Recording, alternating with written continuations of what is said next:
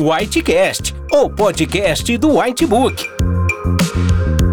Aqui você encontrará informações atualizadas do mundo médico, relatos de casos clínicos, debates, discussão de condutas, além de descobrir como os conteúdos do Whitebook podem te ajudar nos desafios da profissão.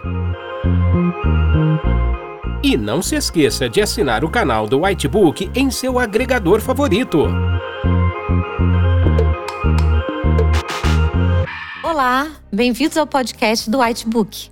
Meu nome é Gabriela Queiroz, sou médica anestesista e hoje iremos falar sobre cefaleia pós-hack. Qualquer profissional que alguma vez já tenha passado por essa complicação após realização de um bloqueio espial sabe o quanto é preocupante e tenso, principalmente se tratando de paciente puérpera e precisa cuidar do seu filho recém-nascido.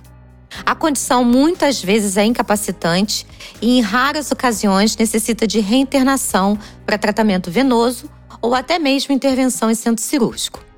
A cefaleia pós-RAC também é conhecida como cefaleia pós-parto, pois ocorre com maior frequência após cirurgias de cesariana. A fisiopatologia básica da cefaleia consiste na perda de líquor pelo espaço da punção. O líquor céfalo-raquidiano é uma substância fluida, transparente, que banha o cérebro e a medula espinhal e protege essas estruturas como um amortecedor contra impactos.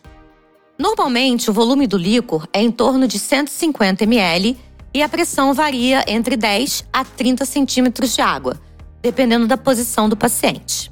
Quando esse líquor extravasa pela perfuração da dura mater, a pressão licórica baixa, ocorrendo dilatação venosa, dilatação das meninges e estiramento dos nervos cranianos, levando ao quadro típico de cefaleia por baixa pressão.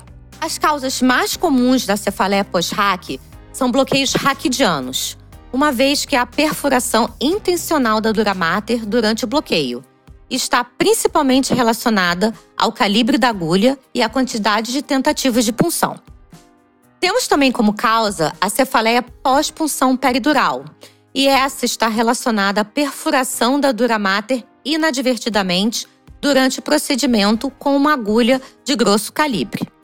E por último, podemos citar a punção lincórica como causa, uma vez que nesse procedimento ocorre a retirada de 2 a 3 ml de líquor para o exame, podendo causar uma hipotensão licórica, principalmente em pacientes desidratados. O quadro clínico normalmente define-se como uma cefaleia em região frontal, latejante e de grande intensidade.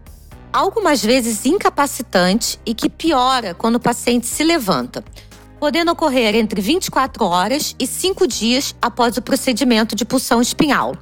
E pode vir acompanhado ou não de fraqueza, náuseas e vômitos, tontura, distúrbios visuais e auditivos e rigidez de nuca. A remissão do quadro, ela costuma ocorrer após uma semana espontaneamente ou após 48 horas com tratamento farmacológico. Tratamento consiste basicamente em hidratação oral vigorosa e uso de analgésicos. Caso o paciente não apresente melhora, é necessário internação para a realização de hidratação e analgesia venosa.